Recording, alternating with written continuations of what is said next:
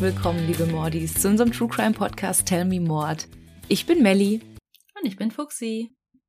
Ich wollte jetzt eigentlich die Folge starten, indem ich unsere Titelmelodie einmal vorsumme, weil ich mich so oft dabei ertappe, wenn ich unsere Folgen höre, dass ich dann einfach mitsumm und dann auch noch mit den Händen dazu mitrassel. Dim, dim, dim, dim, dim, dim. Ich finde immer noch am geilsten ähm, bei der Halloween-Folge dein Geistergeräusch. uh, aber bevor wir jetzt zum Gruseln kommen, wir sind jetzt erstmal bei B. Fuxi, willst du uns verraten, welches Überthema wir heute haben? Ja, ihr werdet euch bestimmt wundern. Es ist eigentlich kein True Crime Thema an sich. Ich wollte erst Baby Bullying machen, hab mir schon den Fall rausgesucht, aber irgendwie, und wir machen ja schon echt krasse Fälle, war dieser Fall mir zu krass. Ich kann doch vielleicht sagen, worum es geht, dann könnt ihr das irgendwo nachgoogeln oder nachhören.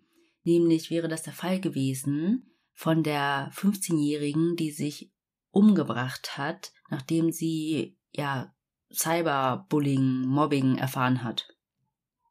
Ja, wir haben da ja auch letztens drüber gesprochen. Ähm, ich dachte, ich kenne den Fall, hab dann aber auch nochmal drüber nachgedacht. Ich glaube, ich kenne ihn wirklich nur, weil ich das Buch Tote Mädchen Lügen nicht gelesen habe und dann auch später die Serie gesehen habe. Und da geht's ja grob umrissen auch um genau so einen Todesfall. Mhm. Genau.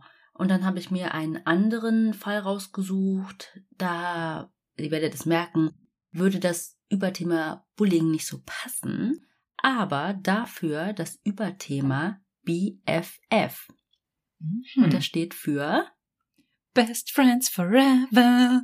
Ich wusste, dass du das so sagst. Das hatten wir schon mal in irgendeiner Folge mit zwei Typen, ne? Toolbox oder so. Ja, das kann gut sein. Genau. Also kein gewöhnliches True Crime Überthema heute, aber auf jeden Fall einen super, super interessanten True Crime Fall. Ja, und ich glaube, da können sich auch sehr viele mit identifizieren, denn ich denke, die meisten haben irgendein BFF oder hatten auf jeden Fall im Laufe ihres Lebens jemanden. Ich glaube, je erwachsener man wird, ähm, ja, wobei man kann es gar nicht so genau sagen. Ich habe auch eine beste Freundin, aber ich würde sagen, es verläuft sich so ein bisschen. Also es ist nicht mehr diese eine Person, sondern man hat ja einen ganz großen Bekanntenkreis.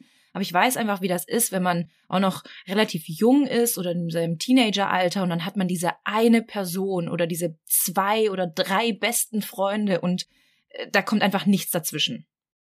Ja. Ich habe tatsächlich in meiner Jugend auch nicht so schöne Erfahrungen mit meinen vermeintlich besten Freunden gemacht. Ähm, ich meine jetzt nicht den Freundeskreis, mit denen ich jetzt immer noch sehr gut befreundet bin, mit denen war ich nicht auf einer Schule, sondern ich meine ein paar Mädels, die mit mir auf einer Schule waren. Mhm. Aber es ist noch lange nicht so verlaufen wie in unserem heutigen Fall. Fangen wir bei dem Mädchen an, dessen Namen ihr schon im heutigen Folgentitel seht. Skylar Nies. Sie wurde am 10. Februar 1996 geboren und lebte mit ihren Eltern Mary und Dave und ihrem Familienhund in Star City. Das ist ein kleiner Ort, der zu Morgantown in West Virginia gehört. Mary arbeitete als Verwaltungsassistentin in einer Arztpraxis und Dave arbeitete bei Walmart. Skylar wuchs also als Einzelkind auf und wurde von ihren Eltern abgöttisch geliebt. Das merkt man an der Art, wie ihre Eltern über sie sprechen. Sie sagen, dass sie das Licht ihres Lebens war und ihnen alles bedeutete. Sie erzählen, dass Skylar ein sehr einfaches Kind war, sie war sehr süß, ehrlich und hatte ein großes Herz. Vor allem liebte sie Tiere und sie brachte auch das eine oder andere Mal einen Streuner mit nach Hause. mit etwa acht Jahren lernte Skylar die gleichaltrige Sheila Eddy kennen und obwohl sie auf verschiedenen Schulen waren, freundeten sie sich schnell an. Als Mary und Dave Sheila zum ersten Mal trafen, hielten sie sie für ein sehr nettes Mädchen. Sie selbst hatte zu Hause Probleme, ihre Eltern ließen sich scheiden, als sie vier Jahre alt war, und ihr Vater konnte aufgrund einer Behinderung nicht arbeiten, also war die finanzielle Situation ebenfalls angespannt. Sie war also genau wie Skylar ein Einzelkind und diese Gemeinsamkeit hat die beiden irgendwie sehr zusammengeschweißt. Sie verbrachten fortan fast jede Sekunde ihrer Freizeit miteinander und wurden beste Freundinnen. BFS.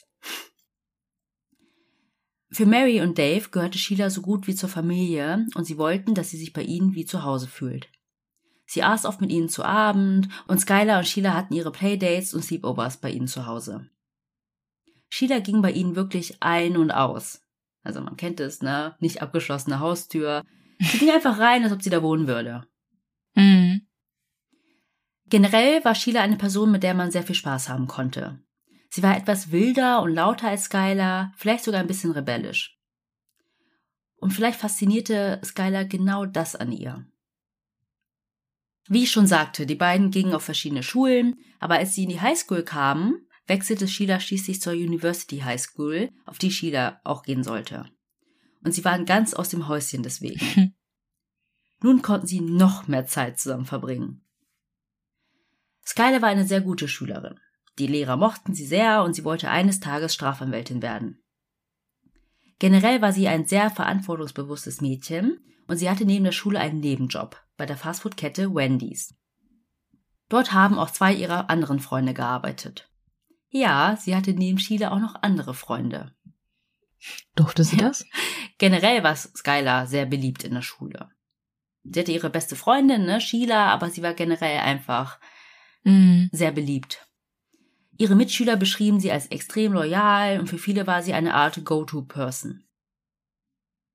In der Zwischenzeit hat Sheilas Mutter nochmal geheiratet und sie mochte ihren Stiefvater, sodass sich auch ihre Situation zu Hause verbesserte. Auf der Highschool lernten sie dann 2010 Rachel Shove kennen. Sie war zuvor auf einer katholischen Privatschule und kam dann schließlich auch auf die University High School. Die beiden freundeten sich mit Rachel an und aus dem unzertrennlichen Duo wurde ein unzertrennliches Trio. Rachel stammt aus einer wohlhabenden und sehr religiösen Familie, von der sie sehr behütet wurde. Rachels Eltern waren geschieden. Sie hatte einen älteren Halbbruder, bei dem sie nicht aufgewachsen ist.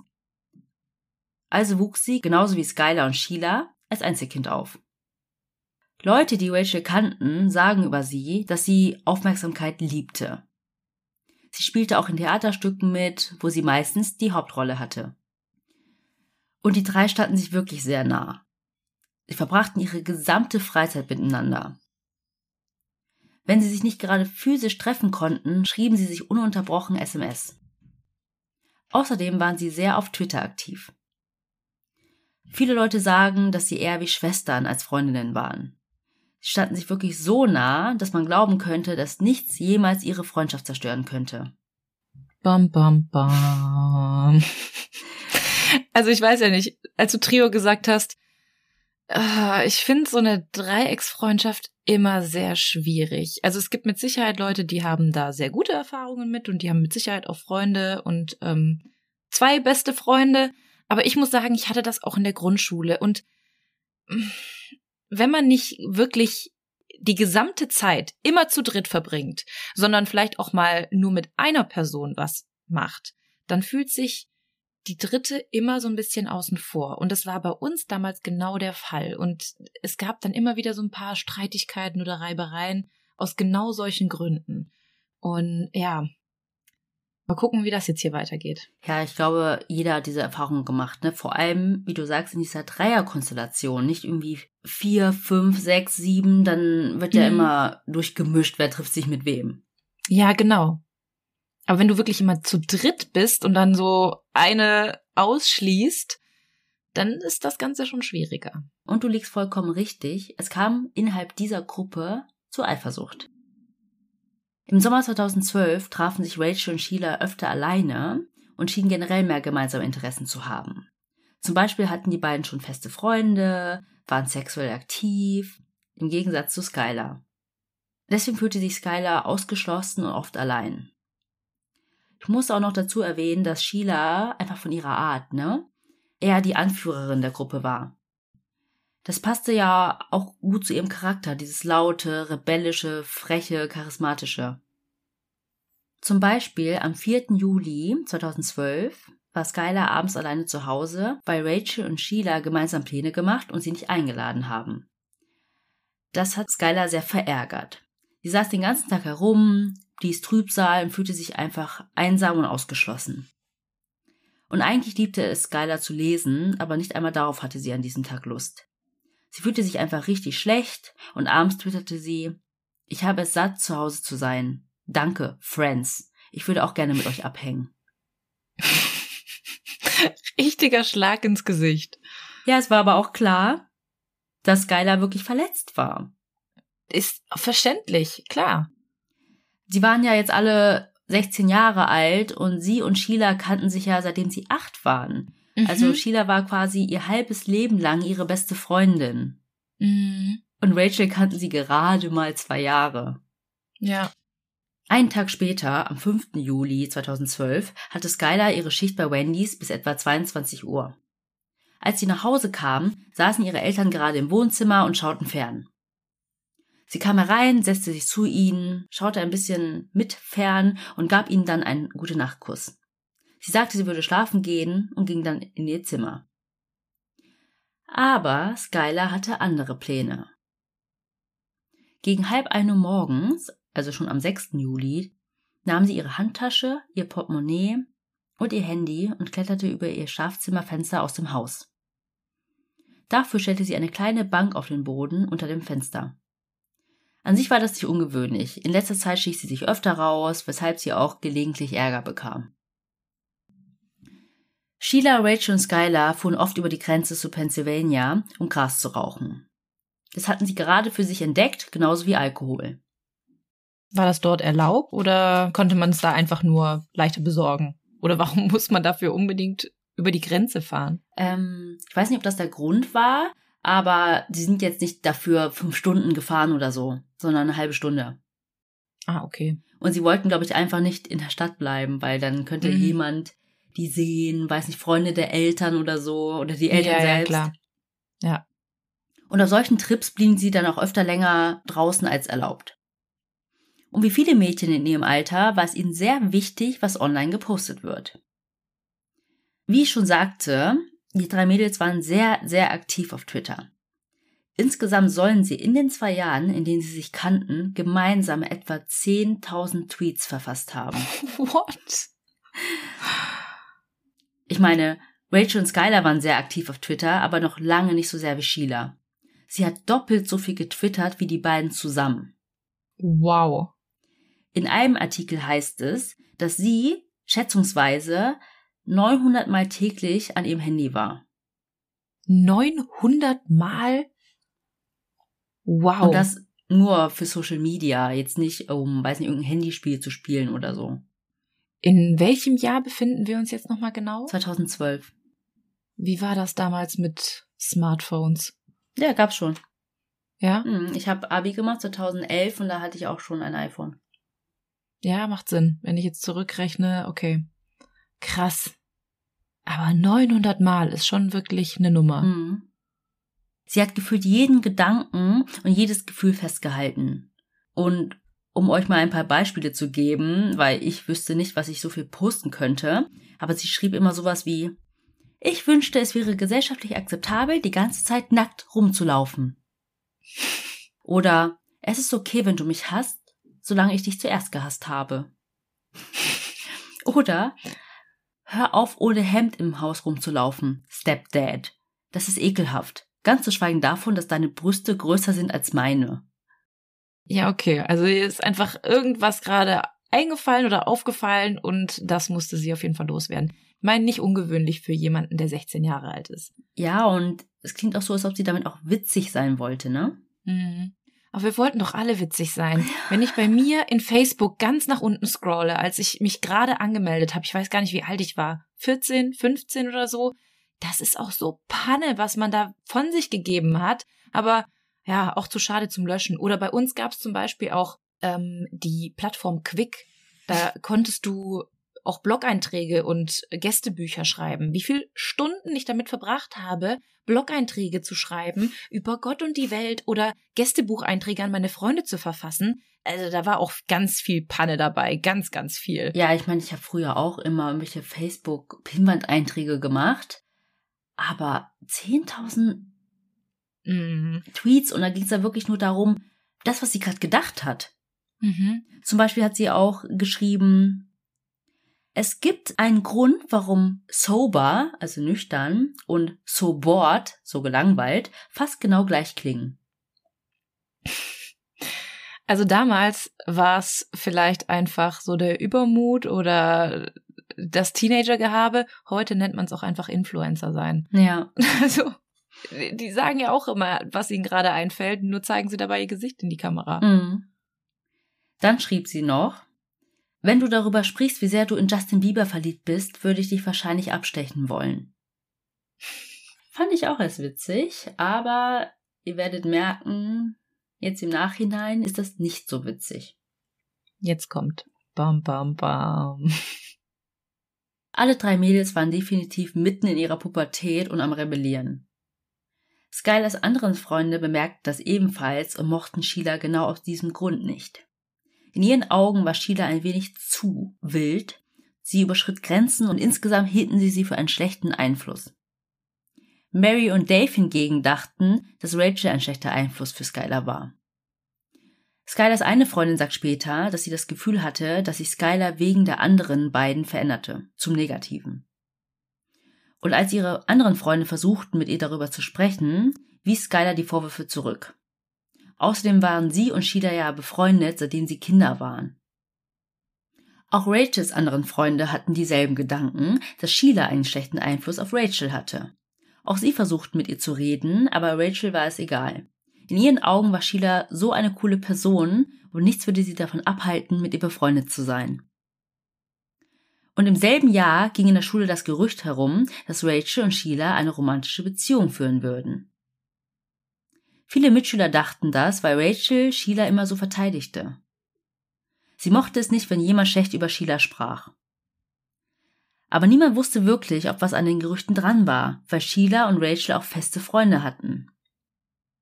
Aber, das hatte ich ja schon gesagt, die beiden schienen sich wirklich sehr nahe zu stehen und sie fingen an, Skylar auszuschließen.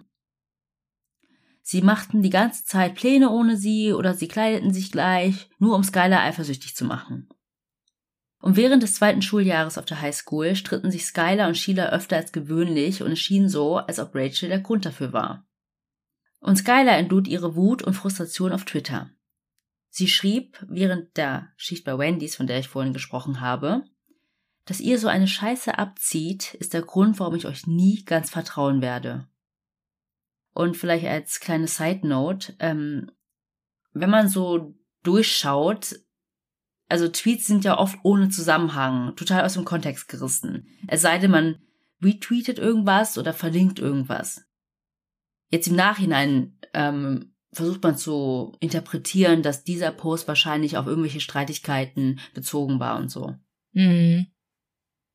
Wir springen also zurück zum Morgen des 6. Juli 2012. Skylar hat sich ja um 12.30 Uhr nachts aus dem Haus geschlichen. Am nächsten Morgen machten sich Mary und Dave wie üblich für die Arbeit fertig und sie gingen davon aus, dass Skylar in ihrem Zimmer ist und noch schlafen würde. Daves Plan war es, zur Arbeit zu fahren, seine Schicht hinter sich zu bringen, danach zurückzukommen und dann Skylar sein Auto zu geben, damit sie zu ihrer Schicht bei Wendy's fahren kann. Also kam er wie geplant mittags nach Hause und ging zu Skylars Zimmer. Als er öffnen wollte, stellte er fest, dass die Tür verschlossen war. Das war ungewöhnlich.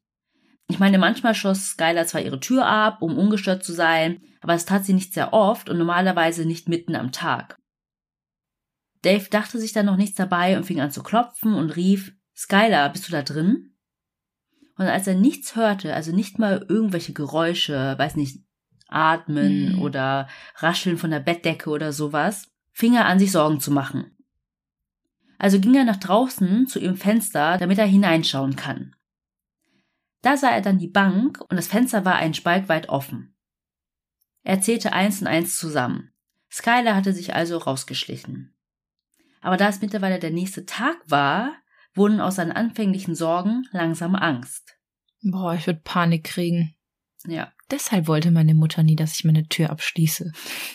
Nur deswegen. du musst auch nicht dein Tagebuch abschließen, Melly. Nein. Bevor du den Schlüssel verlierst und nicht mehr drankommst, gib ihn lieber mir.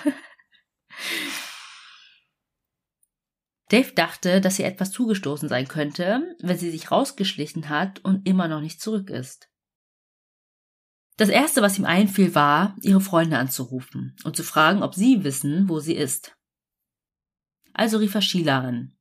Und sie sagte, dass sie in der Nacht zuvor gegen Mitternacht mit Skylar gesprochen hätte, aber seitdem nichts mehr von ihr gehört hat. Sie sagte auch, dass sie keine Ahnung hat, wo sie ist oder wo sie sein könnte. Also rief Dave seine Frau an und Mary war natürlich besorgt, aber sie sagte ihm und vielleicht auch sich selbst, dass er ruhig bleiben soll. Vielleicht gibt es eine einfache Erklärung dafür. Sie wird wahrscheinlich zu ihrer Schicht bei Wendy's gehen und dann könnten sie sie einfach dort erreichen. Als Mary dann nach Hause kam, bekamen die Nieces tatsächlich einen Anruf von Wendy's. Skylar war nicht zur Arbeit erschienen. Und zu diesem Zeitpunkt brach bei den beiden wirklich Panik aus, weil sie wussten, dass sie nicht einfach so die Arbeit versäumen würde. Mhm. Sie war zu verantwortungsbewusst, das war einfach nicht ihre Art. Und die Tatsache, dass sie sich die Nacht zuvor weggeschlichen hatte und noch nicht zurück war, war einfach total beunruhigend. Also kontaktierten sie sofort die Polizei von Star City und meldeten ihre Tochter als vermisst. Und total beunruhigt versuchten sie zu überlegen, wo Skylar sein könnte. Kurze Zeit später rief Sheila die Nieces an.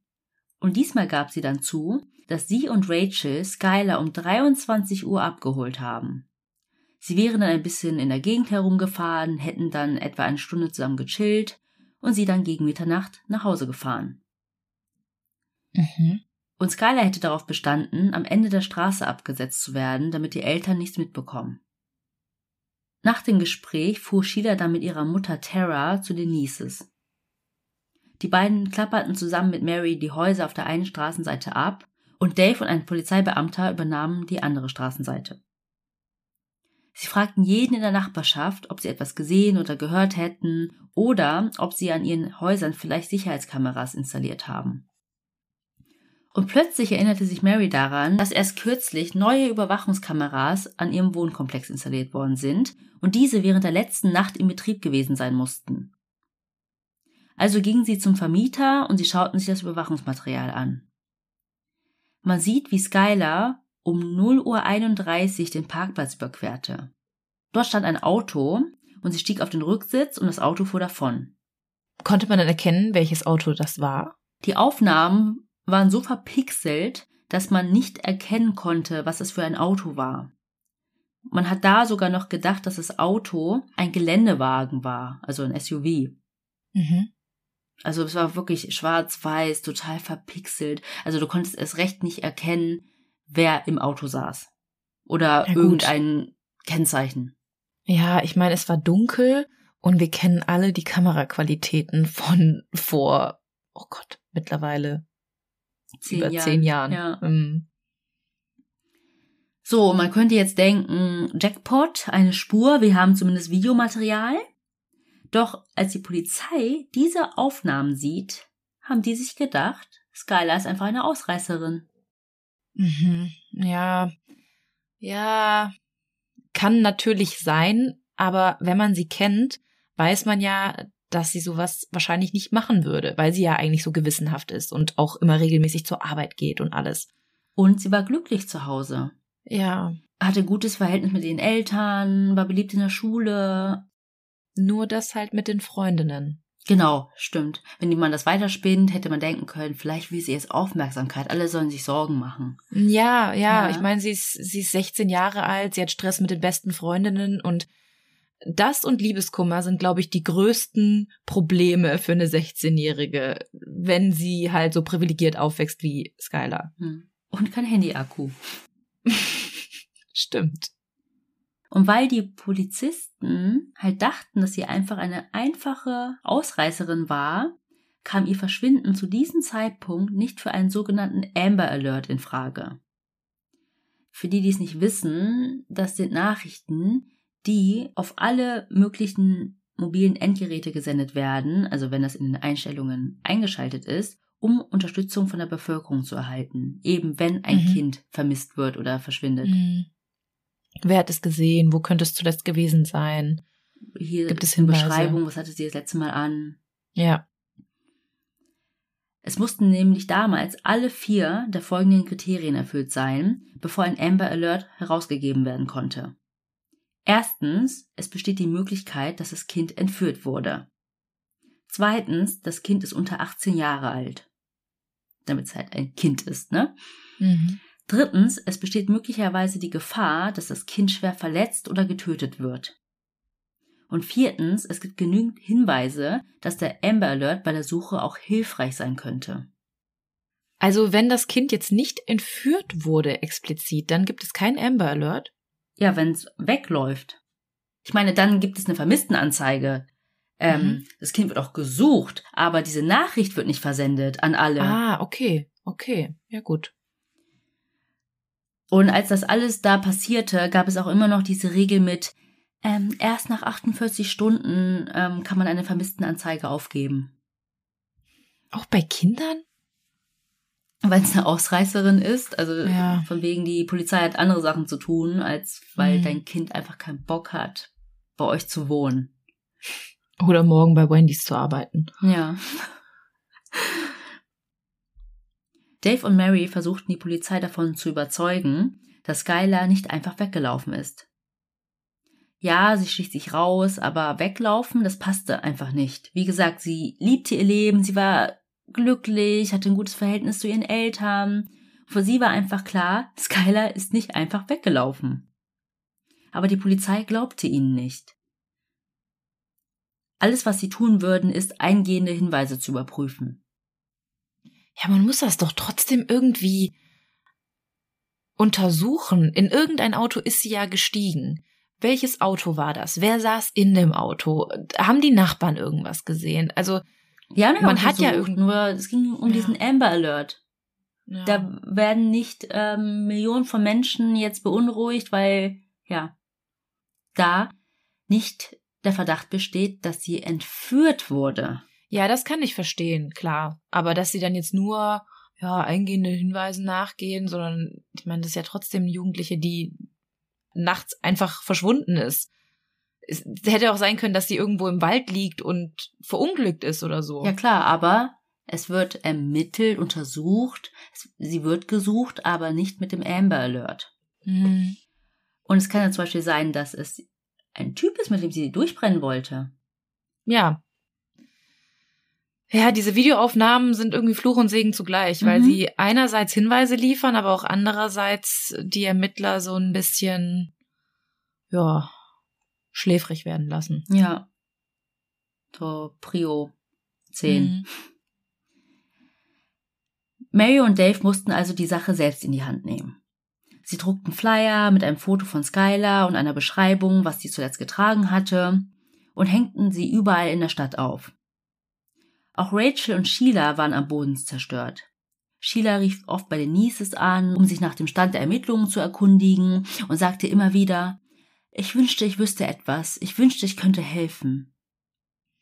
Und Skylar postete auch nichts mehr bei Twitter. Mm-mm. Kein Lebenszeichen, nichts. Ja, weil dafür, dass sie halt wirklich so aktiv war und wenn sie jetzt nur durchgebrannt wäre, dann ist es irgendwie unwahrscheinlich, dass sie dann von jetzt auf gleich einfach sagt, so, nö, Mm. kein Bock mehr. Ja, oder sie macht es vielleicht nicht, weil sie halt die Aufmerksamkeit wollte, dass Leute wirklich denken, sie wurde entführt und Mhm. irgendwo gefangen gehalten. Hm. Also Sheila und Rachel halfen natürlich auch freiwillig bei der Suche, was ja eine ganz normale Reaktion ist, wenn deine beste Freundin verschwindet. Mhm. An einem Tag ging Sheila ins Zimmer von Skylar, setzte sich auf ihr Bett und weinte. Mary kam herein, setzte sich neben sie und sie hatten einen sehr emotionalen Moment zusammen. Sie umarmten sich und versuchten sich gegenseitig zu trösten. Zwei Monate vergingen. Mary und Dave riefen weiterhin bei der lokalen Polizei an, aber wurden immer wieder abgewimmelt. Dann rief Mary selbst bei der Bundespolizei an und fand dann heraus, dass diese nie angefragt wurde, bei der Suche zu helfen. Die Bundespolizei von West Virginia und das FBI schlossen sich dann der Suche an.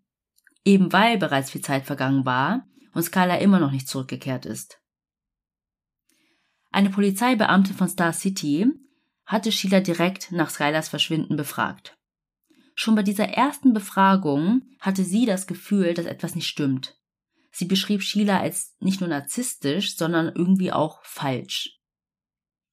Rachel hingegen hatte am 6. Juli, an dem Tag, an dem Skylar verschwand, mit ihrer Mutter einen Bootsausflug gemacht.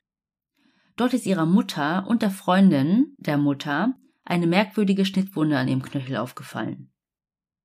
Und am darauffolgenden Tag, am 7. Juli, musste Rachel ins Kirchencamp. Also musste sie per Telefon befragt werden. Die Ermittler sagten, dass sie sehr unbekümmert gewirkt hat. Sie war ziemlich entspannt und sagte, ich weiß nicht, wo Skylar ist. Und Sheila weiß mehr als ich. Sprech mit Sheila, ich weiß nicht viel. Aber sie willigte ein, nach ihrer Rückkehr für eine persönliche Befragung vorbeizukommen. Aber als Rachel wieder nach Hause kam, meldete sie sich nicht sofort bei der Polizei. Man sollte meinen, dass das eigentlich eine sehr hohe Priorität für dich hat, wenn deine beste Freundin vermisst wird. Aber die Ermittler mussten sie für die Befragung extra ausfindig machen. Bei dieser Befragung sagte sie aber so ziemlich das gleiche wie am Telefon. Fast Wort für Wort. Und es wirkte sogar fast wie einstudiert. Bei Sheilas Story und Rachels Story genau gleich waren. Mhm. Also suchten die Ermittler nach weiteren Hinweisen. Sie untersuchten die sozialen Medien, Skylers Laptop und sogar Skylers Tagebuch. Und der letzte Eintrag, den Skylar in ihrem Tagebuch gemacht hatte, war ein Jahr vor ihrem Verschwinden. Und darin schrieb sie viel über Sheila. Sie schrieb, dass Sheila immer mit einem durchkommt und dass Sheila die ganze Aufmerksamkeit der Jungs bekommt. Sie schrieb auch sehr ausführlich über Sheilas Sexleben. Sie schien geradezu fasziniert von ihr gewesen zu sein. Sie schrieb auch darüber, dass Sheila mit anderen Mädchen rummacht. Mhm. Also doch kein Gerücht mit ihr und Rachel? Who knows? In einem Eintrag schrieb sie, dass die drei einmal bei Rachel übernachtet und den Alkoholschrank ihrer Mutter aufgebrochen haben und sich betranken. Das ist an sich erstmal nichts Ungewöhnliches für Teenager. Aber sie schrieb auch, dass Sheila und Rachel dann anfingen rumzumachen. Sie hatte nichts dagegen, dass sie bisexuell waren, also hat sie da auch reingeschrieben, ne? Aber sie fühlte sich einfach voll unwohl, weil sie währenddessen mit ihnen in einem Zimmer war. Mm, das ist auch eine absolut weirde Situation. Du sitzt da mit deinen besten Freundinnen und dann fangen die an, miteinander rumzuknutschen. Und dann war es auch noch so, dass die ja voll sexuell aktiv waren, generell, ne? Mhm. Offener und so. Und sie so, weiß ich nicht. Halt ja. nicht. Einfach, ja, nur nicht so weit vielleicht. Mhm. Muss sie auch nicht, aber nee. deswegen war es wahrscheinlich noch merkwürdiger für sie. Mhm. Skylar verschwand im Sommer 2012 zwischen der 10. und 11. Klasse. Und wie es eben in einer Highschool so ist, machten schnell Gerüchte die Runde. Die Kids spekulierten darüber, ob sie weggelaufen ist oder vielleicht mit einem Typen durchgebrannt ist oder vielleicht wurde sie von einem Online-Pädophilen entführt oder war Teil von Menschenhandel. Ich kann es mir so gut vorstellen, wie das so in der Highschool abläuft ich glaube, da sind einfach die Teenager noch schneller als die Polizei. Mhm. Wirklich, die spinnen da noch mehr Theorien. Die Polizei so, ja, ist ein Runaway, wir gucken dann mal. Und die Teenager, ja, Menschenhandel und die wurde vielleicht entführt und keine Ahnung was. Ja. Also die Eltern haben sich irgendwann auch darüber beklagt, dass sie viele Infos irgendwie auf Facebook gelesen haben und nicht von der Polizei mhm. bekommen haben oder so. Ja, ja, meine, man hat ja gehört, wie viel die Mädels gepostet haben bei Twitter. Nehmen wir mal an, dass die anderen genauso drauf waren, dann kann ich mir gut vorstellen, dass die auch alles, was ihnen gerade so eingefallen ist, halt einfach direkt getwittert haben oder bei Facebook gepostet haben und das dann vielleicht auch eher dort als der Polizei direkt zu sagen. Mhm. Ja, aber die Eltern haben auch viel gemacht, ne? Die haben eine Seite für sie eingerichtet, ne? Kennt man ja auch so Team Skylar, Skylar Come Home, so, ne? Ähm, mhm. Und generell viel in der Presse. Eines der Gerüchte war, dass sie eine Bank ausgeraubt hat und deswegen auf der Flucht war. das klingt erstmal verrückt und weit hergeholt, aber es wurde tatsächlich eine Bank in Blacksville, das habe ich ja gesagt, ne, die Stadt, die da eine halbe Stunde weit entfernt war, mhm.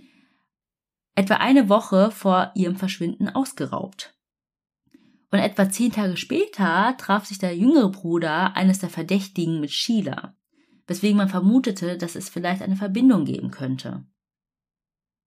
Dieser Junge war auch kurze Zeit im Visier der Ermittler in Skylers Fall, aber hat sich dann als falsche Spur herausgestellt. Aber trotz der Gerüchte waren Dave und Mary felsenfest davon überzeugt, dass Skylar nicht einfach weggelaufen ist. Dafür sprach, dass Skylar wichtige Dinge zurückließ, die man wahrscheinlich mitgenommen hätte, wenn man wirklich vorhatte, wegzulaufen. Zum Beispiel die Zahnbürste, Kontaktlinsen, das Ladekabel.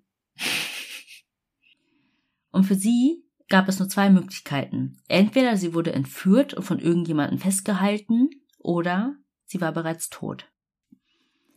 Und viele Kinder in der Schule nahmen ihr Verschwinden richtig mit. Wie gesagt, sie war beliebt, sie war die Freundin von sehr vielen Kids in der Schule, die mussten dann auch psychologisch betreut werden. Aber Sheila schien am meisten betroffen zu sein.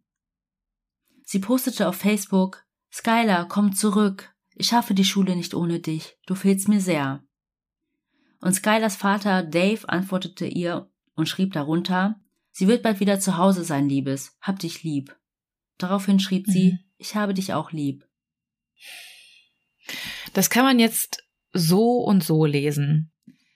Wenn ich mir jetzt vorstelle, die ist wirklich sehr betroffen, das ist deine beste Freundin, seitdem du acht Jahre alt bist, und die geht verschwunden, die ist weg, keiner weiß, was mit der ist, dann kann das so eine Art Therapie auch für ein Kind sein oder für eine Jugendliche, das auch mitzuteilen, zu posten, sich ja zu erklären. Wenn man das jetzt aber mit dieser psychologischen Einschätzung sich nochmal überlegt, dass sie narzisstisch ist und manipulativ und dass sie vielleicht eine Show spielt, dann denkt man sich, okay, vielleicht spielt sie da gerade auch eine Rolle und versucht einfach so die betroffene beste Freundin zu spielen, die sie vielleicht gar nicht ist. Mhm. Ja, ich lese das natürlich alles auch ein bisschen mit meinem Vorwissen und generell, wie ich immer solche Leute nachmache. also ihr werdet merken, also betroffen sein und dann Ventil für haben, ist was anderes als mitzuspielen. Mhm. Aber mit der Zeit kamen in der Schule weitere Gerüchte auf, dass Rachel und Sheila etwas mit dem Verschwinden von Skylar zu tun hatten. Zum Beispiel, dass Skylar vielleicht eine Überdosis hatte und Rachel und Sheila einfach ihre Leiche verscharrt haben, aus Angst, dass man denken könnte, dass es ihre Schuld war. Also ein einfacher Unfall. Und solche Gerüchte wurden nicht nur in der Schule verbreitet, sondern auch im Internet.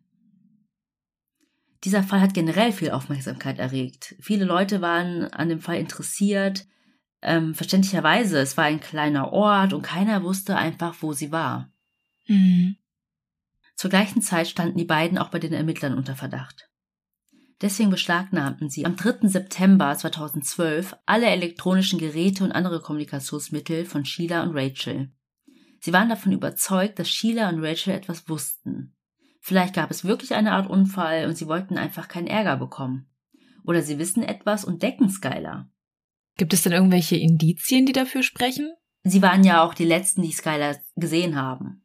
Ach ja, stimmt, hm. stimmt. Die haben sie ja um 23 Uhr abgeholt und dann am Ende ja. der Straße abgesetzt. Ja, ja, ja, okay, stimmt. Und ich glaube, auch wenn man das vielleicht objektiv sehen muss, wenn diese Gerüchte umhergehen, die bekommen das ja mit und dachten, wir müssen da mal reinschauen. Mhm. Es ist einmal am nahegelegensten, dass die was wissen könnten, wie gesagt, in dem Szenario, dass sie vielleicht einfach weggelaufen ist und aber die beiden eingeweiht hat. Ja. Die Ermittler erzählten Dave und Mary auch über ihren Verdacht aber sie haben ihn auch geraten, es erstmal für sich zu behalten und nichts zu Rachel und Sheila zu sagen, um die Ermittlungen nicht zu gefährden. Dann am 2. Oktober 2012 postete Sheila ein Bild von ihr und Skylar auf der Facebook-Seite, die für Skylar erstellt wurde.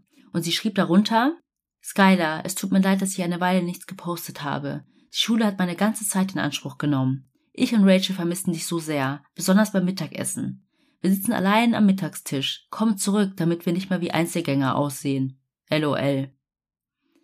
Die Schule ist so schwer ohne dich. Eigentlich ist alles schwer ohne dich. Ich denke wirklich 24-7 an dich und vermisse es, Tag und Nacht mit dir zu telefonieren. Ich weiß, dass dir einige der Dinge, die in letzter Zeit erzählt werden, nicht gefallen würden. Dein Blick. Ja. Ich weiß nicht, wie ich das Ganze nehmen soll. Ja. Jetzt tut sie so, als würde sie mit ihr sprechen und sie mit ins Boot holen und auf ihre Seite ziehen. Mhm. Ja, und sie bezog sich wahrscheinlich mit ihrem letzten Satz auf die Gerüchte über ihre und Rachels Rollen in diesem ganzen Fall. Mhm. Oh, wenn du wüsstest, was die Leute sagen. Mhm. Das würde dir gar nicht gefallen. Mhm. Mit der Zeit dachten immer mehr Leute, dass die beiden nicht nur irgendwas wussten, sondern vielleicht auch was getan haben. Und auf Twitter spitzte sich das Ganze zu. Es wurden zum Beispiel zwei anonyme Accounts erstellt, die Rachel und Sheila folgten und anfingen sie zu belästigen und ihnen kryptische Nachrichten zu schicken. Zum Beispiel Bibelverse, die darauf hindeuten, dass alles, was geheim gehalten wird, irgendwann ans Licht kommen wird. Und dass die beiden Pretty Little Liars seien. Also, wer die Serie kennt. Ich musste aber auch daran denken. Ich weiß nicht warum. Ich habe auch nach irgendeiner Staffel habe ich aufgehört, weil mich diese Serie fertig gemacht hat. Aber ich musste auch das ein oder andere Mal daran denken, weil eine Mädels-Freundesklicke, jemand ist verschwunden Sleepover. oder gestorben. Ja, und äh, ganz viele Gerüchte, die sich dann um diesen Fall ranken. Und ich habe immer gesagt, die Lösung dieser ganzen Serie wäre einfach eine Alarmanlage im Haus gewesen. Oder Kameras. Oder Kameras, ja, aber dann wäre wieder irgendwas passiert und als sie gerade dachten, sie hätten A gefunden, ist die Kamera defekt gewesen oder A hat das Kabel durchgeschnitten. Sie bekamen dann auch Nachrichten wie What you gonna do, what you gonna do when they come for you. Ich liebe es einfach, wie du das vorliest. Ich meine, man könnte es noch besser singen, aber das wollte ich euch jetzt ersparen. Das ist mein Part in Ja. diesem Podcast. Und Sheila antwortete tatsächlich und schrieb, ich übersetze mal, niemand auf dieser Welt kann es mit mir und Rachel aufnehmen. Wenn du denkst, dass du das kannst, liegst du falsch. Und ich bin mir nicht sicher, warum es so lange gedauert hat, aber die Ermittler schauten sich dann nochmal die Videoaufnahmen an und stellten dann fest, dass Sheila Skylar nie um 23 Uhr abgeholt hat. Ah, Die haben so. quasi davor geguckt. Ah, haben die vorher nicht gemacht? Die haben nur den Ausschnitt sich angeschaut, wo Skylar ausgeschlichen ist. Mhm. Und das hat ja dann gepasst oder hätte zeitlich gepasst mit der Story. Aber wenn man nicht mal sieht, wie sie um 23 Uhr schon sich rausgeschlichen hat, Ja, dann stimmt die Geschichte einfach nicht. ja. Also versuchten die Ermittler, weitere Überwachungskameras von anderen Orten ausfindig zu machen, die Sheila genannt hatte, an denen sie innerhalb der Stunde mit Skylar waren. Und tada!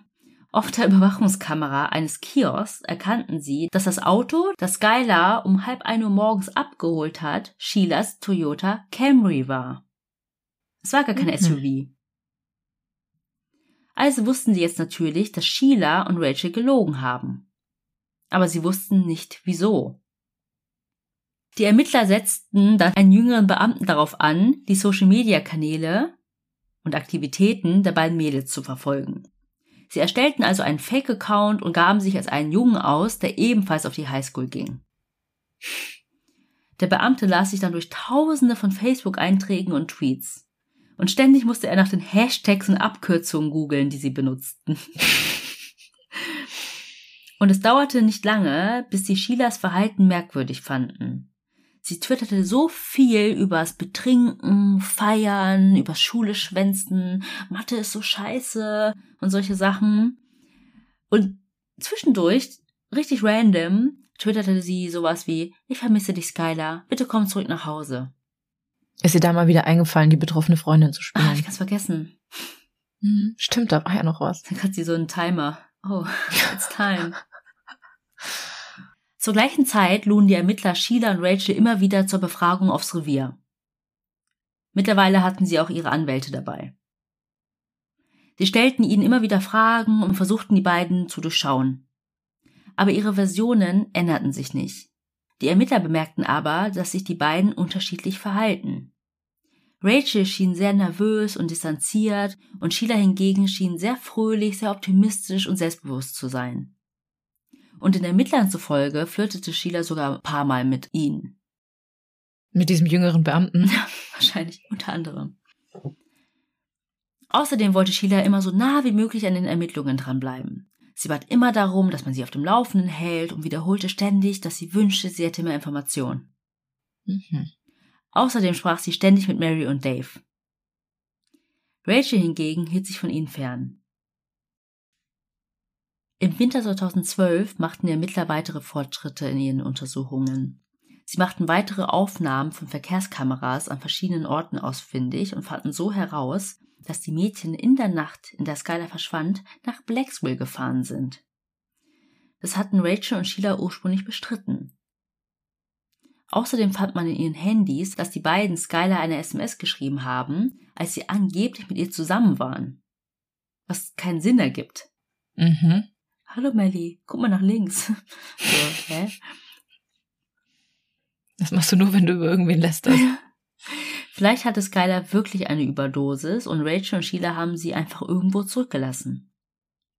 Und das machte auch irgendwie Sinn, denn jedes Mal, wenn sie Rachel befragten, wirkte sie sehr nervös, so als ob sie nicht in Schwierigkeiten geraten wollte. Aber wie ich schon sagte, sie hielten sich wirklich an ihre Stories. Sie waren sich sehr einig darüber, was genau in dieser Nacht passiert ist. Sie hielten sich an ihre Geschichten bis zu einer bestimmten Befragung. Da sagte Rachel plötzlich was ganz anderes. Sie erzählte, dass Skylar in dieser Nacht in den Wald gelaufen ist und sie und Sheila versucht hätten, ihr hinterherzulaufen. Aber sie war weg. Das war eine sehr große Abweichung zu der ursprünglichen Geschichte. Also holten sie sofort Sheila aufs Revier, um zu schauen, ob sie genau die gleiche Version erzählt. Und, surprise, das tat sie natürlich. Es wurde also klar, dass die beiden sich absprachen und planten, was genau sie der Polizei erzählen werden. Mhm. Also sollten die beiden Mitte Dezember zusätzlich einen Lügendetektortest machen. Und Sheila fiel durch. Dann war Rachel an der Reihe. Ihr Vater fuhr sie vorher zu ihren Anwälten, mit denen sie sich vor dem Lügendetektortest treffen sollte. Und auf dem Weg dorthin sprang sie plötzlich aus dem Auto und rannte davon. Das war Okay. mega verdächtig. Ab diesem Punkt hörten Mary und Dave auf, die beiden vor den Gerüchten zu verteidigen. Und Mary ging sogar in die Offensive. Am 16. Dezember 2012 verfasste Mary einen sehr langen Facebook-Post über Skylars Verschwinden. Darin schrieb sie unter anderem, dass Rachel und Sheila gelogen und Informationen zurückgehalten haben und dass sie etwas damit zu tun haben mussten und verdächtiger sind als ursprünglich gedacht.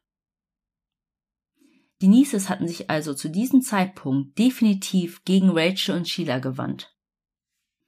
Und kaum ist der Post erstmal online, kann man sich vorstellen, wie er sich wie ein Lauffeuer verbreitete. Die Leute schossen regelrecht gegen Rachel und Sheila, vor allem online. Rachel hatte psychisch sehr mit all dem Druck zu kämpfen. Also sie musste sich ja mehreren Befragungen unterziehen, einen Lügendetektortest machen, dann diese ganze Online-Hetze, die Beschuldigungen von den Mitschülern, ne? Mhm. Und ihre Eltern machten sich wirklich Sorgen um ihre mentale Gesundheit. Das war auch der Grund, weswegen die beiden erstmal zu Hause unterrichtet werden sollten. Zudem wollten sie, dass sich Rachel so weit wie möglich von Sheila distanziert. Auch sie hielten Sheila mittlerweile für einen schlechten Einfluss. Sheila hingegen schien gegen den ganzen Druck immun. Und, das ist wirklich interessant jetzt, ich habe ja gesagt, dass Rachels Eltern geschieden sind. Und obwohl sie geschieden waren, zogen sie Rachel zuliebe wieder zusammen, angeblich weil Rachels Vater zu nah bei Sheila gewohnt hat. Hä? So besorgt waren sie anscheinend darüber. Mhm. Also wenn Rachel dann bei ihrem Vater war, war sie so nah an Sheilas Haus, dass ja, die sich irgendwie treffen könnten. Mhm. Aber sie erzählten Rachel nicht von dieser Entscheidung, wieder zusammenzuziehen. Eines Tages kam Rachel nach Hause und fand heraus, dass ihr Vater jetzt wieder dort wohnt. Daraufhin ist sie komplett ausgerastet und lief schreiend und weinend durch die Nachbarschaft. Ihre Eltern liefen ihr hinterher und schafften es, sie wieder ins Haus zu bringen. Ihr Vater musste sie festhalten, weil sie ausflippte und drohte, sich umzubringen. Ihre Mutter rief die Polizei und man kann tatsächlich im Hintergrund des Anrufs Rachel schreien hören. Schließlich wurde Rachel dann in eine psychiatrische Einrichtung gebracht. Dort versuchte Sheila mehrmals, sie zu besuchen. Aber das Personal hatte die Anweisung der Eltern, Sheila nicht zu ihr zu lassen. Also konnte Sheila während dieser ganzen Zeit nie mit Rachel sprechen. Mhm. Und wer weiß, worüber sie sprechen wollten.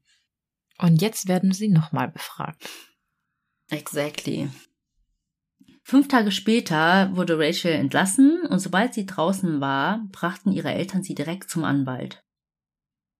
Und die Ermittler haben ja auch mitbekommen, was da vorgefallen ist, und sie hatten da die Hoffnung, dass sie vielleicht jetzt endlich die Wahrheit aus ihr herausbekommen könnten. Vielleicht hatten die Schuldgefühle sie gebrochen. Sie wollten also herausfinden, dass Skyler eigentlich eine Überdosis hatte und die beiden es vertuscht haben. Die Ermittler stellten sich aber schon mal darauf ein, dass das alles etwas dauern könnte. Aber nach nur einer Frage schockierte Rachel alle, indem sie sagte, wir haben sie erstochen. Und was haben die da gefragt? Was war das für eine magische Frage, dass sie plötzlich das sagt? What happened that night? Keine Ahnung, vielleicht so. Wir haben sie erstochen. Okay. Alles, was ich die letzten Monate erzählt habe, war Bullshit. Genau. Rachel und Sheila haben Skylar Nies erstochen. Ihre eigene beste Freundin. Und den Ermittlern fiel die Kinnlade herunter. Das hätten sie nicht mal in Erwägung gezogen. Sie dachten, es handele sich vielleicht ne, um die Vertuschung eines Unfalls oder so. Mm, ja, zu viel Drogen oder abgestürzt oder irgendwas, ja. Ja. Und jetzt hatten sie es plötzlich mit Mord zu tun. Krass. Und dann fing Rachel an, alles zu erzählen. Sie erzählte ihnen, dass Skylar und Sheila für immer ihren Spring Break zusammen verbrachten und für eine Woche nach Myrtle Beach gefahren sind. Aber laut Rachel hatten sich die beiden die ganze Zeit über gestritten. Und als Sheila zurückkam, beschwerte sie sich bei Rachel darüber, wie blöd Skylar ist, dass sie sie nicht mehr mochte und dass sie am besten verschwinden sollte. Und was wirklich interessant ist, ist, dass einige Lehrer und Mitschüler einige Monate zuvor gehört haben, wie Rachel und Sheila darüber sprachen, wie man am besten eine Leiche los wird.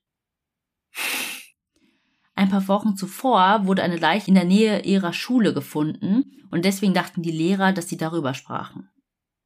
Aber andere Mitschüler, die das gehört haben, waren der Überzeugung, dass sie darüber sprachen, Skylar zu töten. Diese Mitschüler erzählten das auch Skylar. Die waren ja auch mit ihr befreundet. Mhm aber sie tat es einfach nur ab, weil sie dachte, dass Rachel und Sheila ihr nie so etwas antun würden. Und sie hing dann weiter das ganze letzte Frühjahr bis zum Sommer mit ihnen ab. Aber dann, in diesem Sommer, das hatte ich ja schon vorhin erzählt, bemerkte Skylar selbst, wie sich Rachel und Sheila offensichtlich von ihr abwandten. Mhm. Ich habe ja schon von den Tweets erzählt, ne, den beiden, die Skylar verfasst hatte am 4. und 5. Juli, ein bis zwei Tage vor ihrem Verschwinden. Also von wegen, ja, danke Freunde, ne? Mhm. Und dass ihr so eine Scheiße abzieht, ist der Grund, warum ich euch nie ganz vertrauen werde und so, ne? Und sie twitterte auch, es braucht wirklich nicht viel, um mich zu verärgern. Sheila hingegen hat an diesen Tagen überhaupt nichts getwittert, was ziemlich ungewöhnlich für sie war. Ich habe ja schon gesagt, sie war die aktivste der dreien auf Twitter. Mhm. Und dann schauten sich die Ermittler die SMS-Verläufe nochmal an. Rachel und Sheila haben Skylar am 5. Juli eine SMS geschrieben, in der sie sie fragen, ob sie sich in der Nacht mit ihnen rausschleicht. Und zuerst hat Skylar gezögert. Es dauerte tatsächlich eine Weile, bis sie dann zustimmte. Rachel erzählte, dass Sheila diejenige war, die den Toyota Camry fuhr, der Skylar in dieser Nacht abholte. Rachel saß auf dem Beifahrersitz. Aber dann kann man noch bestimmt anhand der SMS-Verläufe auch sehen, wann die die abgeholt haben. Hätte man doch viel früher auch schon alles aufklären können. Aber sie haben ja behauptet, dass sie sie auch abgeholt haben. Aber halt um 23 Uhr. Ja, und wenn die vorher besprechen, schleich dich mit uns raus und komm um halb eins raus, anstatt um elf, dann ist es ja schon ein Unterschied. Ich weiß nicht genau, wann sie die SMS bekommen hat, war vielleicht schon während ihrer Schicht und dann ist nicht klar, wann sie kommen. Mhm. Vielleicht haben sie dann auch telefoniert oder so. Aber da stand nur drin, hast du Bock, heute Nacht rauszugehen? Dann haben mhm. sie ja gesagt, dass sie sie um 23 Uhr abgeholt haben. Und ähm, das wussten die beiden ja nicht, dass es diese Überwachungskamera gab. Ja. Also als sie sie abgeholt haben. Sie sind dann in Richtung Blacksville gefahren, direkt an der Grenze zu Pennsylvania.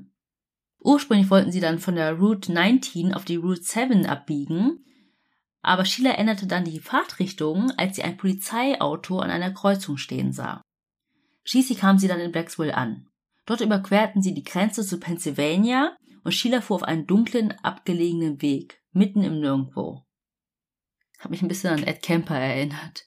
Ja. Äh, so lang? Aber hier gehe ich davon aus, dass die Mädchen oft zu dem Ort gefahren sind, weil er einfach etwas abgelegener war und sie dort ungestört Gras rauchen konnten. Mhm. Also war das vielleicht für Skylar überhaupt nicht ungewöhnlich, dass sie da abbiegen. Laut Rachel unterhielten sie sich ein paar Minuten im Auto und stiegen dann aus. Als sie zu ihrem gewohnten Raucherplatz gehen wollten, merkte Skylar, dass sie das Feuerzeug im Auto vergessen hatte. Also drehte sie sich um, um wieder zurück zum Auto zu laufen. Dann zählten Sheila und Rachel bis drei. Eins, zwei, drei.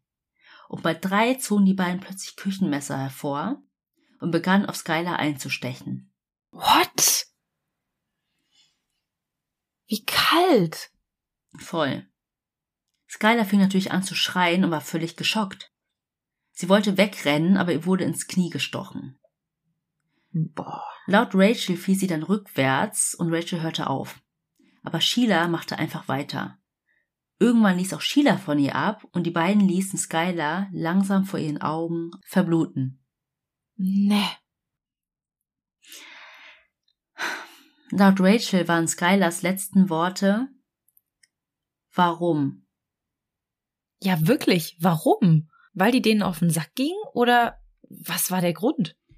Das ist einfach eine Frage, auf die wir alle eine Antwort haben möchten. Also du, ich, die Mordis, die Ermittler, die Eltern, jeder. Die Beamten haben dann gefragt, warum habt ihr das getan? Und sie sagte buchstäblich, dass sie es getan haben, weil sie sie nicht mochten. Also tatsächlich. Ja. Die Polizisten haben dann nochmal nachgefragt, so kannst du das spezifizieren? Und dann hat Rachel gesagt, ach nichts, wir mochten sie einfach nicht. Hä? Sie wollten nicht mal mit ihr befreundet sein und sahen es als die einzige Möglichkeit, sie loszuwerden. Und dann kann man nicht mit der Person sprechen?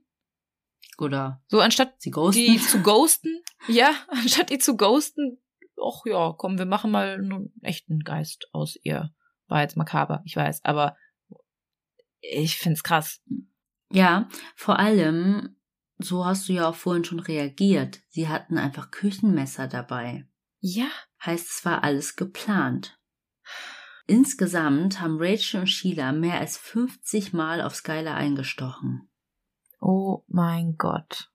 Rachel erzählte den Beamten, wie sie vorher alles besprochen haben und alles, was sie brauchen würden, ins Auto getan haben. Papiertücher, Lappen, Chlor als Bleichmittel, saubere Kleidung und sogar eine Schaufel. Nachdem Skylar tot war, fingen sie an zu graben, mussten aber feststellen, dass der Boden zu hart und felsig war und es nicht möglich war, ein Loch zu graben. Stattdessen schleppten sie Skylars Leiche in die Nähe eines Baumes und bedeckten sie mit Erde, Schutt, Ästen und anderen Dingen, die sie auf die Schnelle finden konnten. Danach schalteten sie Skylars Handy aus und legten es neben sie. Danach haben sie sich an einem Bach gewaschen und sind dann zurück zum Auto gelaufen, haben sich dann dort umgezogen, stiegen ins Auto und fuhren nach Hause. So, als ob nichts passiert wäre. Auf der Heimfahrt entsorgten sie alle Beweise, die sie hatten, und kamen gegen sechs Uhr morgens wieder zu Hause an. Und ihr werdet es nicht glauben. Ich dachte wirklich, ich lese nicht richtig, ne? Ich musste mir das sogar nochmal von meiner Schwester übersetzen lassen. Am nächsten Morgen, also an dem Morgen, ne, postete Sheila auf Twitter, Always keep your cool. Also bewahre immer einen kühlen Kopf. Bitte was? Wie kalt, wirklich, kannst du noch mal sagen. Aber sie sprechen ja aktuell nur mit Rachel, richtig? Genau. Rachel ist ja zusammengebrochen Ja. und dann hat irgendwas sie gebrochen, wenn man es so Mhm. beschreiben kann. Und dann hat sie alles erzählt. Mhm. Also Sheila sagt noch nichts. Mhm, die weiß gar nichts davon, Mhm. von dem Geständnis. Also die Beamten waren auch total schockiert und wussten erstmal gar nicht, was sie mit dieser neuen Information anfangen sollten. Sie hatten ja nicht einmal eine Leiche. Deswegen fragten sie Rachel, ob sie sich daran erinnert, wo sie die Leiche von Skylar abgelegt haben und ob sie sie dorthin führen könnte. Und Rachel stimmte zu. Also fuhren sie gemeinsam dorthin, wo Rachel glaubte, dass sie die Leiche abgelegt hatten. Aber es war ja Winter und das Gebiet war leider komplett mit Schnee bedeckt. Mhm. Und das ist ja alles im Sommer passiert. Mhm. Und Rachel konnte sich nicht genau an diese Stelle erinnern, deswegen mussten die Ermittler warten, bis der Schnee geschmolzen war. Am 4. Januar 2013 bekam die Polizei einen Durchsuchungsbeschluss, um alle Messer in Sheilas Haus zu beschlagnahmen. Aber nicht nur das, sie durchsuchten auch ihr Auto und fanden in ihrem Kofferraum Blut. Sheila wusste ja gar nicht, dass Rachel gestanden hatte, aber sie war Mhm. ja ein ziemlich kluges Mädchen. Sie konnte eins und eins zusammenzählen und hat ziemlich schnell kapiert, dass irgendwas vor sich ging. Mhm. Und die Ermittler wollten noch mehr aus Sheila rausbekommen, während sie immer noch weiter ihre Lügengeschichten erzählt. Also verkabelten sie Rachel und sie sollte sich mit Sheila treffen und ein Geständnis aus ihr herauslocken. Jedoch wurde Rachel an dem geplanten Tage sehr nervös und die beiden sprachen schließlich gar nicht über Skylar. Stattdessen machten sie ein Selfie zusammen und posteten es auf Twitter. Zur gleichen Zeit wussten Mary und Dave zwar, dass die Polizei den Mädchen auf der Spur ist, aber sie wussten nichts von Rachels Geständnis. Sie hofften immer noch, dass Skylar vielleicht noch da draußen ist und nach Hause kommt. Aber kurz nachdem der Schnee in der Gegend geschmolzen war, konnte die Polizei das Waldgebiet durchsuchen. Und sie fanden die Leiche eines Mädchens. Natürlich machten sie erstmal Tests, um sicherzugehen, dass es sich wirklich um Skylar handelt. Und es war sie. Sie wurde einfach dort draußen alleine, blutend auf dem Boden zurückgelassen, von ihren vermeintlichen BFFs. Rachel und Sheila wurden ja zu Hause unterrichtet, das hatte ich ja gesagt, ne? Das heißt, dass sie sich den Winter und Frühling über erstmal nicht über den Weg gelaufen sind. Am 10. Februar 2013, an Skylars Geburtstag, postete Rachel einen Geburtstagsgruß auf Skylars Pinnwand. Obwohl sie schon längst gestanden hatte, ne? Und twitterte danach, ich hasse diesen Scheiß, über den ich nachts nachdenke. Und zu dem Zeitpunkt weiß noch niemand, dass Rachel gestanden hat? Die Polizisten aber, sie wollten weiter ermitteln. Hätten die Rachel es verhaftet, hätte Sheila das mitbekommen. Mhm. Und dann hätten vielleicht die Beweise nicht gereicht. Das alles mit dem Durchsuchungsbeschluss, mit den Messern, mit dem Blut im Kofferraum, das war alles danach. Also Ah, Wochen danach. Ja. Das war auch der Plan. Mhm. Dass, also Rachel hat auch zugestimmt, dass sie sich stellen würde, wenn das alles Mhm. abgeschlossen ist. Okay. Aber trotzdem hat sie ja online weiter diese Fassade aufrechterhalten. Am 13. März 2013 wurde von offizieller Seite in einer Pressemitteilung herausgegeben, dass die Leiche von Skylar in Pennsylvania gefunden wurde. Und es wurde also offiziell, dass Skylar nicht vermisst wird und weggelaufen war, sondern ermordet wurde. Und obwohl nicht nur die Behörden und die Eltern von Skylar, sondern auch viele Menschen in der kleinen Stadt bereits Rachel und Sheila in Verdacht hatten, beteuerte Sheila weiterhin öffentlich, und damit meine ich online, ihre Unschuld. Zum Beispiel postete sie am 13. März, drei Monate nach Rachels Geständnis, eine Collage von ihr und Skylar und schrieb Ruhe in Frieden, Skylar. Du wirst immer meine beste Freundin sein. Ich vermisse dich mehr, als du dir vorstellen kannst. Und schlimmster Tag meines Lebens. Aha. Aber Ruhe in Frieden impliziert ja, dass sie tot ist. Ja, das war auch nach der Pressemitteilung. Ach so. Ach, ich komme mit den Daten durcheinander. Ich weiß, sorry. Ich habe gerade wieder meinen Detektivhut aufgesetzt. Aha. Seid ihr doof? Nee, aber das ist ja auch der gleiche Tag, vielleicht für euch nochmal Mordis. Am 13. März kam diese Pressemitteilung raus und am 13. März hat sie auch diesen Post gemacht und Ah, dann geschrieben, okay. schlimmster Tag meines Lebens. Mhm. Quasi, jetzt hat sie herausgefunden, dass Skylar tot ist. Mhm. Davor hieß es ja noch, komm nach Hause. So falsch. Mhm. Dann, zwei Wochen später, am 1. April, es ist, äh, sorry, aber es ist so makaber, twitterte Sheila, wir haben es wirklich auf drei gemacht. Hä? Also eins, zwei, drei. Auf drei losrennen. Die hat das einfach gepostet? Also, Was? ja, habe ich auch gedacht. Ich musste gerade aber auch erstmal überlegen, so, hä, was? Ja, also auf Englisch hieß es, we really di- did go on three. Alter. Ähm, ja, keine Ahnung. War das ein Geständnis auf Twitter? War sie auch noch stolz drauf? die Beamten müssen doch auch die ganze Zeit gedacht haben, boah, diese Bitch. Ja. So, die denkt immer noch, sie wäre in Sicherheit oder sie wird nicht beschuldigt oder so und dann postet die sowas. Dieser eine Typ, der da die ganzen Nachrichten durchgegangen ja. ist, der wird wahrscheinlich nur mit dem Kopf geschüttelt haben. Mhm. Er so like. like, wer es kennt. Mittlerweile war diese verdeckte Ermittlung abgeschlossen und Rachel stellte sich, wie vereinbart, am 1. Mai 2013. Sie bekannte sich des Mordes zweiten Grades für schuldig. In der Zwischenzeit bekamen die Ermittler die Ergebnisse von Sheilas Auto zurück. Das Blut im Kofferraum war von Skylar Nies. Als man Sheila verhaften wollte, war sie gerade mit ihrer Mutter frühstücken und sie reagierte völlig schockiert. Sie drehte sich zu ihrer Mutter und fragte, ob alles okay wird. Und Tara antwortete nur, ich weiß es nicht. Sie soll auch zu dem einen Officer gesagt haben, bitte sperren Sie mich nicht mit irgendwelchen bösen Verbrechern in eine Zelle. Also anscheinend war ihr nicht klar, was sie getan hatte. Als hätte ihr das komplett ausgeblendet. Und sie war sich auch der Tragweite dessen, was ihr bevorstand, nicht bewusst. Mhm. Wird alles wieder gut, Mami? Mhm. Sie wurde dann wegen Mord ersten Grades angeklagt. Und jetzt wird's brisant. Sie sind ja noch keine 18. Aber es wurde trotzdem entschieden, die beiden nach Erwachsenen und nicht nach Jugendstrafrecht anzuklagen. Aus diesem Grund wurden dann die Namen der beiden veröffentlicht und die Leute treten durch. Mhm. Online wurden Sheila und Rachel zu sehr verhassten Personen. Auch heute noch, ne? Leute, die Podcasts darüber hören, beleidigen sie quasi und taggen die, weil die Accounts gibt es noch. Von allen mhm. drei. Da habe ich auch die Infos her. Mhm.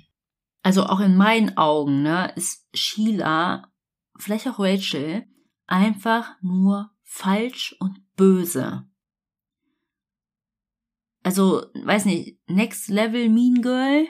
Mhm. Also wie scheinheilig sie einfach bei der Suche geholfen hat, die Eltern ständig angerufen hat, dann dieser emotionale Zusammenbruch in Skylers Zimmer, ihre Tweets. Ja, das war wirklich wie ein Schauspiel. Wie so eine Rolle, die sie einfach die ganze Zeit perfekt gespielt hat. Ja. Die der trauenden Freundin. Dabei war Rachel doch die Schauspielerin, hier mit den Theateraufführungen. Aber ja. die hat sich ja ganz anders verhalten. Vielleicht sogar besser. Ja. ja, du hast ja auch vorhin gesagt, dass Rachel in einer religiösen Familie aufgewachsen ist. Vielleicht war Sheila auch so eine Person, zu der sie aufgesehen hat und sich so ein bisschen an ihr orientiert hat. Und alles, was Sheila gemacht hat, war für Rachel dann vielleicht auch richtig. Ich meine, mhm. das ist jetzt Interpretation, ist einfach nur das, was du erzählt hast, aber so wirkt das gerade auf mich. Auch allein die Tatsache, dass Rachel am Ende gestanden hat. Mhm. Ja, ja. Die hätte wahrscheinlich noch ein Gewissen. Und mhm. ähm, generell, wie du jetzt sagst, ihre Eltern waren wahrscheinlich strenger, aber Sheila ist ja mit allem durchgekommen. Das hat Skylar ja im ja. Tagebuch geschrieben. Ja. Und die dachte auch, sie kommt mit dem Mord davon. Ja. Sheila wurde dann vor ein Geschworenengericht gestellt und wegen Entführung, Mord ersten Grades und Verschwörung zum Mord angeklagt. Sie plädierte auf nicht schuldig in allen Anklagepunkten. Mhm. Ist klar. Doch dann, sie merkte es wohl selbst, dass sie da nicht mehr rauskommen würde, nahm sie einen Deal an und bekannte sich schließlich am 24. Januar 2014 für Mord ersten Grades für schuldig. Dafür wurden die anderen Anklagepunkte, also Entführung und Verschwörung zum Mord, fallen gelassen. Sie wurde dann, 18 Monate nachdem sie Skylar Nies kaltblütig ermordet hat, zu lebenslanger Haft verurteilt. Jedoch mit Gnade, was bedeutet, dass sie in 15 Jahren auf Bewährung freikommen könnte. Und das ist 2028. Wow. Weil sie noch so jung war oder das weiß ich tatsächlich nicht. Ähm, obwohl es ja einfach geplant kaltblütig war. Mhm. Ähm, aber die Frage ist ja dann, ob sie wirklich rauskommt, ne? Mhm, ja. Vor Gericht zeigte sie weder Reue für ihre Tat, noch entschuldigte sie sich bei Skylers Eltern oder bei ihrer eigenen Familie. Allgemein zeigte sie kaum Emotionen, außer wenn es um ihre eigene Zukunft und eine bevorstehende Haftstrafe ging, dann vergoss sie ein paar Tränen. Mhm. Und normalerweise ist es ja so, dass die Verteidiger öffentlich sagen, wenn sie dann interviewt werden, dass sie ihren Mandanten glauben, aber Sheilas Verteidiger sagte einfach nur, ich habe mir alles angesehen und ich konnte keine vernünftige Erklärung für ihre Taten finden. Mhm. Es gab nämlich einfach nichts zu verteidigen. Nee, also da gab's ja nichts, nur diesen Streit im Urlaub und danach halt, dass sie nicht mehr so in die Gruppe gepasst hat, aber das ist doch kein, kein Grund für einen Mord. Mhm. Ja, wir mochten sie einfach nicht mehr. Und dass sie es auch geschafft hat, ähm, Rachel ja damit reinzuziehen, ne? Ja, ja. Vor allem, es war einfach ihre beste Freundin. Seitdem sie acht waren. Die, ja. Stell dir das mal vor. Für die Eltern. Das war ja, das habe ich ja beschrieben, sie war Teil der ja. Familie. Ja. Weil sie kein gutes Elternhaus hatte. Ja, auch dass sie da geschrieben hat, oder dass der Vater von Skylar geschrieben hat, ähm, hab dich lieb. Mhm. Und sie daraufhin so, ja, ich dich auch. Mhm. Das hat ja schon gezeigt, wie nah die sich waren. Ja. Rachels Prozess wurde auf Antrag ihrer Verteidiger aufgrund von psychischen Problemen verschoben. Letztendlich nahm auch sie einen Deal an und wurde einen Monat nach Sheila wegen Mord zweiten Grades verurteilt. Dafür bekam sie 30 Jahre, auch mit Gnade, weil es hauptsächlich Sheila war, die es getan hat. Sie kann nach zehn Jahren auf Bewährung rauskommen. Und das ist schon nächstes Jahr. 2023. Aber sind die nicht gleichzeitig auf Skylar losgegangen? In der Version von Rachel war es ja so, dass sie ja aufgehört hat. Ach so, ja, stimmt. Mhm. Und ich weiß nicht genau, wie das dann bewiesen wird, aber ähm, da hat sie ja kooperiert, ne, auch geholfen, dass man dann noch mehr Beweise gefunden hat. Und sie hat direkt gestanden. Ja, nicht also nicht direkt, in, ja, aber nach Monaten gestanden. auch zumindest vor Sheila. Ja, mildernde, nicht mildernde Umstände, wie nennt man das? Ähm, wirkt sich mildern aufs Urteil aus. So. Ja. Und im Gegensatz zu Sheila hat sich Rachel bei Skylers Familie vor Gericht entschuldigt. Und bei ihrer eigenen Familie und bei Gott. Mhm. Doch Dave und Mary nahmen die Entschuldigung nicht an. Dave sagte vor Gericht, dass sie nur kooperiert hat, weil sie wusste, dass sie kurz davor war, erwischt zu werden. Und ich kann es so verstehen, ne? Ich kann mir vorstellen, dass es fast unmöglich ist, jemandem zu verzeihen, der dir dein einziges Kind auf so eine brutale Weise weggenommen hat. Ja. Dann auch noch von Personen, die quasi zur Familie gehört haben und die sie immer mit offenen Armen empfangen haben. Und es war eigentlich geplant, dass die beiden in getrennte Gefängnisse kommen, aber sie sitzen bis heute gemeinsam im Laken Correctional Center in Mason County, West Virginia. Und sind sie noch befreundet?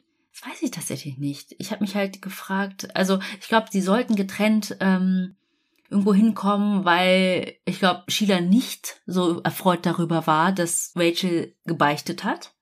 Mhm. Und nicht, dass die jetzt da wieder irgendeinen Plot da planen. Mhm. Würde mich jetzt interessieren. Aber es gibt wenigstens ein positives Ergebnis, das man aus dieser ganzen Situation ziehen kann. Nämlich wurde dann in West Virginia das sogenannte Skylar's Law verabschiedet. Durch dieses Gesetz haben sich die Kriterien für einen Amber Alert in West Virginia geändert. Und jetzt wird sofort eine Vermisstenmeldung an die Öffentlichkeit gegeben, auch wenn das Kind nicht im Verdacht steht, entführt worden zu sein. Ja, das, genau, das war ja vorhin auch mein das Einwand. Das ist das, was ich, ich wollte. Denke, ja, das wollte ich, gut. Das hat ein positives Ende für mich. Alles in Ordnung. Ja. Normalerweise schließen wir ja die Folge damit, indem wir euch fragen, was ihr von dem Fall haltet, was ihr so denkt, aber ich kann mir vorstellen, dass ihr alle genauso denkt wie wir. Skylar hatte auf jeden Fall etwas viel Besseres verdient. Bessere, beste Freundinnen. Und ich bin einfach nur froh, dass sich Rachel doch dazu entschied, die Wahrheit zu erzählen und dass auch der Gerechtigkeit Genüge getan wurde. Weil wer weiß, ob man da hintergekommen wäre, wenn Rachel nichts gesagt hätte. Ja, man hätte ja nicht mal gewusst, wo man hätte nachher suchen sollen. Man hatte ja keine Anhaltspunkte. Und die beiden haben ja wirklich so felsenfest an ihrer ersten Story festgehalten. Ja, dass es fast unmöglich war. Es sei denn, du hast halt schon einen Durchsuchungsbeschluss oder hast Zugriff auf die SMS-Nachrichten oder auf die Handybewegungen oder so. Boah, richtig heftiger Fall. Und ich ertappe mich die ganze Zeit zwischendurch, wie ich daran denke, wie wir damals in dieser Dreierklicke waren oder Viererklicke oder was das war. Und stell dir mal vor, nur aufgrund von, ich habe keinen Bock mehr, mit dir befreundet zu sein, passiert dann sowas. Also ich hatte eine Freundin damals, die hat Prügeleien angefangen, so auch mit Typen. Das war nicht ungewöhnlich, aber das übertrifft natürlich einiges und ja, ich habe den ganzen Fall über schon gesagt, was ich davon halte. Für mich ist Sheila, wie du vorhin gesagt hast, ja, komplett manipulativ und wahrscheinlich auch einfach nur böse. Ja. Keine Ahnung, was sie in ihrer Kindheit erlebt hat. Es klingt auf jeden Fall nicht so, als hätte sie einen schlimmen Schicksalsschlag gehabt. Ähm, ja, es gibt keine Begründung. Es ist einfach wie bei unserem K-Fall aus dem ersten Alphabet ein riesengroßes Warum. Ach ja. Einfach nur, warum? Kindesmissbrauch, ne? Ja. Ich dachte gerade so, Jeffrey Dahmer? nee, es ist, ich kann nicht mehr viel dazu sagen. Ja. Und ja, ich frage trotzdem euch Mordis da draußen, was ihr von dem Fall haltet. ich, ich, mich interessiert es trotzdem. Habt ihr eine beste Freundin? Habt ihr euch mal mit eurer besten Freundin gestritten? Oder mit eurem besten Freund? Und wie geht ihr an die Sache ran, wenn ihr Konflikte lösen wollt oder wenn ihr mit jemandem nicht mehr befreundet sein möchtet? Das gibt's ja auch. Wenn sich einfach Leben auseinanderbewegen und man einfach vielleicht nicht mehr dieselben Interessen hat, wie beendet man eine Freundschaft? Wie würdet ihr das machen? Ich hoffe nicht mit einem Mord. Nein. So, kommen wir zu was Erfreulicherem. Und hier ist es auch ein fast gleichaltriger, der Thema unserer heutigen Heldentat ist. Denn die Schlagzeile lautet, Mann stürzt auf die Gleise, 18-Jähriger springt hinterher und zieht ihn vor S-Bahn weg. Und es gab ja in den letzten Jahren immer mal wieder Fälle, wo Menschen ins Gleisbett gefallen sind und ihnen niemand mehr geholfen hat, weil einfach das Risiko, sich dabei selbst in Gefahr zu bringen, viel zu hoch ist. Aber hier hat es tatsächlich mal jemand getan. Und das ist noch gar nicht so lange her, denn erst vor ein paar Wochen hat an der Station Reeperbahn in Hamburg mitten in der Nacht der 18-jährige Shivam Chandra einen Mann von den Gleisen gezogen.